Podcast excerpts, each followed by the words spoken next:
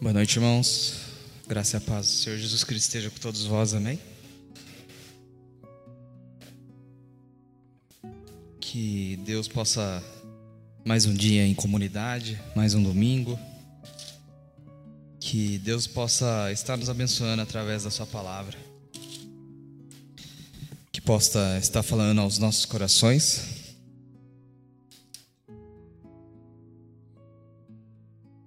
Seja uma, uma palavra viva verdadeiramente, não apenas versículos que a gente que a gente apenas sai da nossa boca, que apenas a gente vai lá e pega como se fosse um, um guia, aqueles envelopinhos de promessas que a gente acha que acordando dia a dia a gente tira um versículo ali, nossa, seria como seria como o homem entre aspas secular quando abre o jornal para ler o horóscopo. Se a gente lê a Bíblia e lê os versículos dessa maneira, ela não, não há o agir do Espírito Santo, ela é palavra, é apenas letra. É uma bela poesia, é um belo escrito, que é muito belo, que não precisa ser cristão para estudar a Bíblia. Muitos filósofos, muitos pensadores, na verdade, qualquer pensador, principalmente no mundo ocidental, que queira saber a história de sabedoria da humanidade, vai consultar a Bíblia, mas nós que cremos em Cristo sabemos do que, que através dela Cristo pode fazer nas nossas vidas, amém? Eu gostaria de estar lendo o Evangelho de Jesus Cristo segundo São Marcos, capítulo 8, versículo 27 até o versículo 30.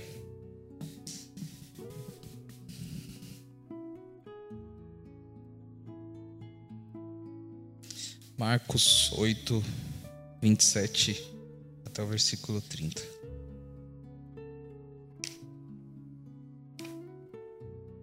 E a palavra de Deus diz assim: Então Jesus e os seus discípulos partiram para as aldeias de Cesareia e Felipe, e no caminho perguntou-lhes: Quem dizes os homens que sou eu?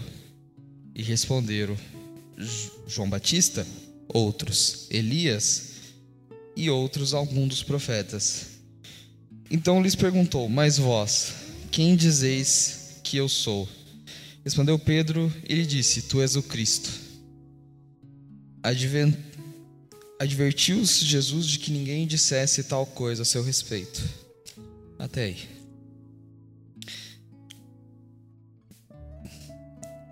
A advertência de Jesus para que ninguém dissesse que ele era o Cristo para os outros, para as outras pessoas, a confissão de Pedro está correta, mas ele não queria porque não era o momento correto. Ainda não ia afunilar tal perseguição, digamos assim. Ainda não era o momento que da sua morte. Mas como alguns já diziam que ele era profeta, isso já era algo radical demais até para os judeus. Os judeus vão acreditar que naquela época já não existia mais profeta. O... Nós cremos, até nós, posso dizer, principalmente nós protestantes, que não temos, que alguns, que alguns livros da Bíblia Católica não entram na nossa Bíblia até justamente por causa disso. Livros como 1 e 2 Macabeus, eles são considerados importantes para o seu estudo histórico, mas como que a própria Bíblia afirma que Deus ficou 400 anos sem falar com ninguém da terra, os protestantes não pegaram para si porque acreditaram na sua importância, mas não acreditaram que seja a revelação divina. E seria justamente isso que seria radical, porque os judeus não acreditavam mais que a época dos profetas já tinha acabado. Então, dizer que Jesus era profeta já era algo muito radical. Dizer que ele era Cristo, o enviado de Deus, e dizer que ele era o próprio Deus quando ele confessa, aí vocês já podem imaginar o tamanho da, da confusão. Mas hoje eu queria, eu, eu queria falar mais, na verdade, sobre a pergunta que Jesus faz. Eu estou aqui, ela que é o título da, dessa pregação. É bom sempre lembrar também que Jesus não é o primeiro que aparece na terra se dizendo Messias. Pelo contrário, naquela época, quem for parar para estudar, é, já existia muita gente naquela época que se dizia o Cristo, se dizia o Messias, se dizia o enviado por Deus. Muitos, muitos teólogos vão pegar um filósofo judeu do primeiro século chamado Joséfo, por exemplo, e ele relata bastante isso. Até mesmo para confirmar a existência de Cristo, existe o Joséfo. Para quem se interessar depois, dá uma procurada no Google. É um filósofo muito importante porque foi um filósofo que viveu no mesmo tempo de Jesus. E há escritos dele. Mas se mostra também que havia muita gente que tentava reivindicar esse nome de Cristo, de Messias. Então, toda vez que os fariseus, principalmente, os saduceus também, mas a maior parte dos fariseus iam questionar Jesus, era um questionamento para encher a paciência, sim, mas também eram questionamentos, de uma certa forma, uma sabatinada que eles faziam por isso que todo tempo eles estavam tentando pegar Jesus, diria o ditado popular de saia curta, digamos assim. A todo tempo eles queriam pegar Jesus e ver se Jesus falaria alguma besteira, falaria algo que saltava as escrituras. Um exemplo clássico é quando Jesus abençoa alguém num sábado, e daí eles vão questionar Jesus. E Jesus responde: Mas o sábado que foi feito para o homem, não o homem que foi feito para o sábado. Qual é o mal de operar milagres no sábado? E eles ficam quietos. Então, toda essa disputa que há entre os fariseus e Jesus na época, Jesus ganha, digamos assim, até mesmo na, na argumentação. Pelo menos é o que, que nos mostra a Bíblia, que não há uma argumentação que Jesus perde, mas era comum para justamente isso, para que os fariseus pegassem todos aqueles que se reivindicassem como Messias para acabar, porque e, e existia. O engraçado é que, se a gente parar para estudar, existe isso até hoje. Várias pessoas que reivindicam o nome de Messias. Falando pelo lado científico da coisa, existe até um, um nome chamado que é o complexo de Messias. Até anotei aqui. O síndrome de Jerusalém. Tem um psiquiatra, Herman, do século passado, israelita, que constatou casos e que acontece até hoje do pessoal que vai para Israel, eu não sei o que acontece, faz uma peregrinação e volta se chamando de achando que é Jesus, achando que é o Messias. A gente tem um clássico exemplo, eu acho que todo mundo sabe, conhece ele, já viu, seja na televisão, na internet, o Henrique Cristo, por exemplo. é uma figura que se identifica como Jesus Cristo, se identifica como o Messias. E, e nisso a gente vê que há várias figuras, há várias pessoas que tentam pegar isso, que tentam se dizer como Messias.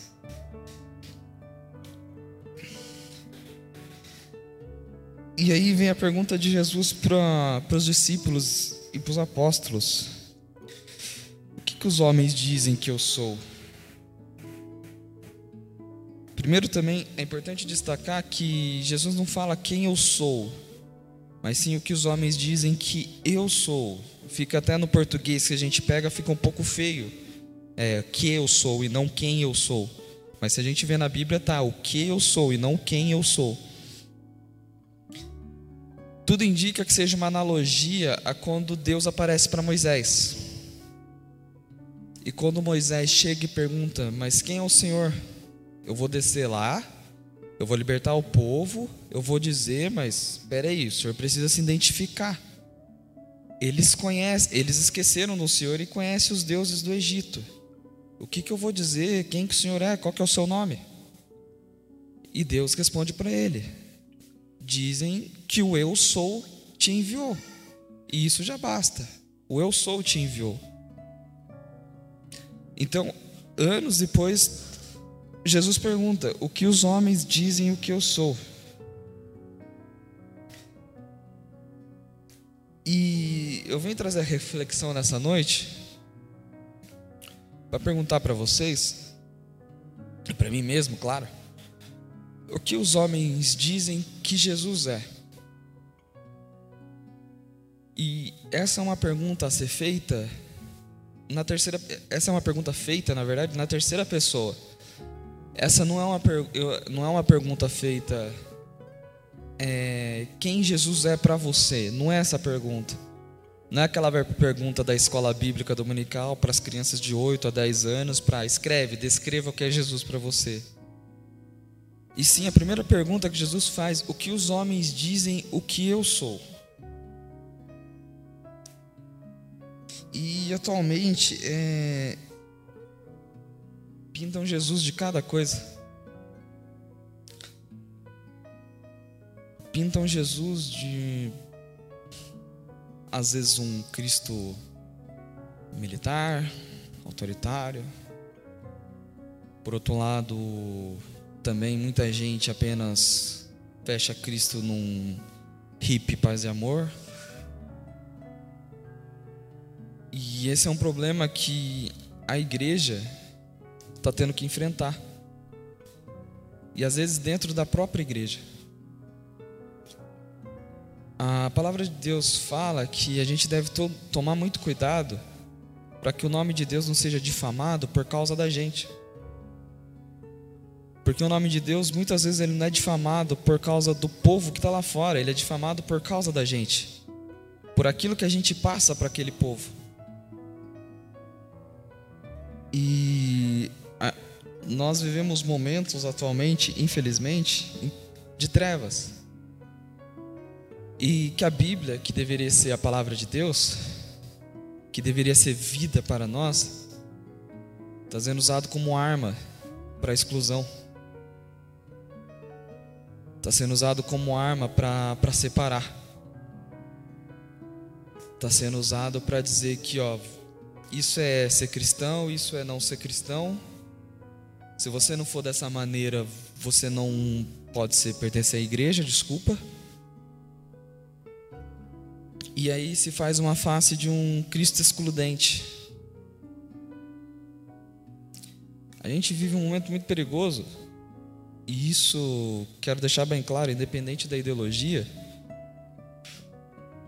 mas que parece que para o nome de Deus ser exaltado, Deus precisa estar no Congresso Nacional. Deus precisa estar na Câmara dos Deputados, precisa estar sentado na presidência, precisa entre aspas, não é Deus, mas o seu nome é colocado como que se ele tivesse, quando não é o nome dele que está sendo exaltado ali.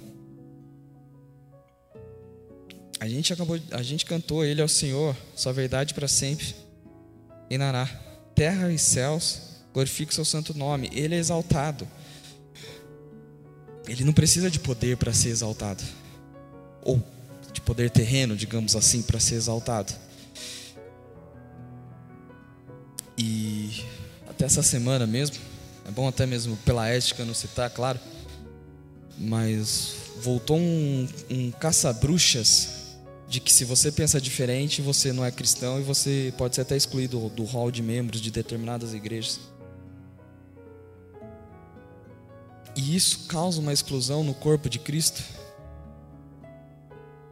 O corpo de Cristo precisa ter essa pluralidade ter Cristo sim como cabeça, mas o corpo precisa ter essa pluralidade. Pessoas que pensam diferente, pessoas que agem diferente, pessoas que têm habilidades, dons e, e tipos de pensamentos diferentes, mas que quando estão aqui, não só aqui, mas principalmente no domingo à noite, sejam um só. Para que nós possamos olhar para o irmão que pensa diferente da gente e falar: Eu sou um com você, querido irmão. Recebi um novo coração do Pai, já diria um hino antigo. Coração regenerado, coração transformado, coração que é inspirado por Jesus. Como fruto desse novo coração, eu declaro a paz de Cristo te abençoo, meu irmão. E não, não dá, não dá para não dizer que, principalmente no mundo ocidental, a igreja ela se auto-persegue infelizmente. Nós não vivemos problemas muitas vezes de outros países que a igreja é perseguida, nós não vivemos problemas de outros países que proibição de usar a Bíblia, proibição de, de culto, mas no mundo ocidental, infelizmente isso também no Brasil, a igreja ela se auto persegue. E, e, isso está gerando uma, uma exclusão e que faz aqueles que não são daqui ter uma falsa visão do que é Cristo. Quando existe aquele velho papo de tipo, ah, eu gosto de Cristo, velho papo não, Gandhi já diria isso, lembrei disso agora, Gandhi já diria isso. Eu gosto do seu Deus, eu gosto do seu Cristo, mas eu não gosto dos seus cristãos, porque os cristãos são bem diferentes do seu Cristo. Quer dizer, a gente tem que parar para refletir e perguntar qual que é o nosso papel na Terra.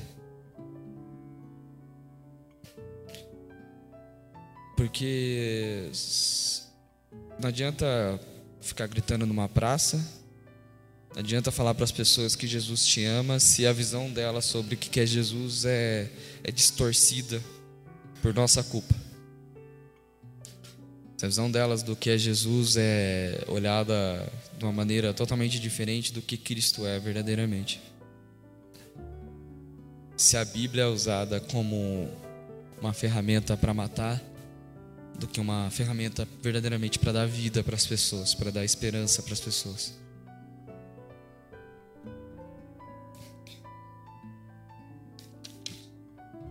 Essa é a, é a reflexão curta dessa noite. e só para concluir, os pessoal já já quiser vir subindo, pessoal do louvor. A conclusão que nós temos é, ou que eu quero trazer essa noite é que eu não sei como que vai progredir essa perseguição.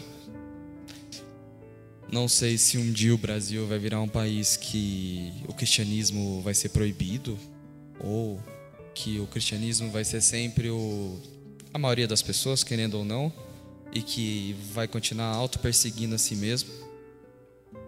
Eu sei que a verdadeira igreja, a igreja invisível do Senhor, o corpo de Cristo, o corpo lavado e remido pelo seu sangue, ela vai ficar de pé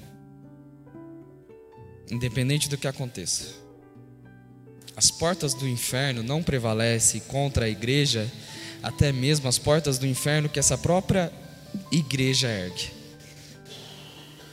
A, a, a, aqueles que estão guardados com Deus não vão ser jogados fora de maneira alguma. Ah, Jesus mesmo fala que aqueles que são do, do Pai, ele coloca na mão dele. Essa parte é uma, uma parte da Bíblia que eu acho muito linda, porque ele fala que ele coloca na mão dele, ele fecha essa mão, o pai vem e fecha por cima dele. É de certa forma uma, uma proteção dupla, digamos assim. E, e nós só conhecemos quem é o verdadeiro Cristo quero tomar muito cuidado de falar essa frase, mas não é nem através da Bíblia, porque, como nós dissemos aqui, se for a Bíblia por si só, muitas vezes ela é usada como arma de morte. Mas através do Espírito Santo de Deus. Aqueles que são batizados no Espírito Santo, quando abre essa, esse livro, eles recebem a presença de Deus. Eles são cheios da presença de Deus. Eles são cheios do Espírito Santo. Até porque o autor desse livro é maior do que esse livro. Por, por, por vários tempos os cristãos não tiveram contato. Se a gente for estudar a história da igreja, o cânon da Bíblia vai ser fechado lá pelo século III, século IV. Mas o Espírito Santo ele age em nós antes, mas principalmente depois do dia de Pentecostes. E ele habita em nós em todos os dias para ser o nosso auxiliador, ser o nosso consolador, ser o nosso guia. E existe uma frase num livro que o livro não é tão bom, é o Bom Dia Espírito Santo do Benihim. Ele não é tão bom, tem seus erros e tudo mais. Mas uma vez eu li, a gente retira aquilo que é, que é edificante e essa frase, apesar de todos os erros, ela é bastante edificante, de todo dia acordar e perguntar, é, Espírito Santo, o que nós faremos juntos hoje? Que a face de, de Cristo possa refletir na nossa vida. Não como cristãos que perseguem, que apontam o pecado de um e do outro aqui, lá, acolá e tudo mais, mas que quem é de fora saiba que nós somos verdadeiramente deles porque nós amamos, assim como Cristo falou: vocês serão conhecidos através do amor. Através do amor um para com o outro, é assim que eu quero que vocês sejam conhecidos. E nós temos nossos problemas, nós temos nossos dias de raiva, nós temos os, as nossas pedras, os nossos caminhos, mas que o Espírito Santo possa encher a cada um de nós nessa noite. E que nós sejamos guiados e que nós, pelo menos aqueles que estão ao nosso redor, sinta a face, sinta a presença de Cristo através do Espírito Santo que age em nós. Amém.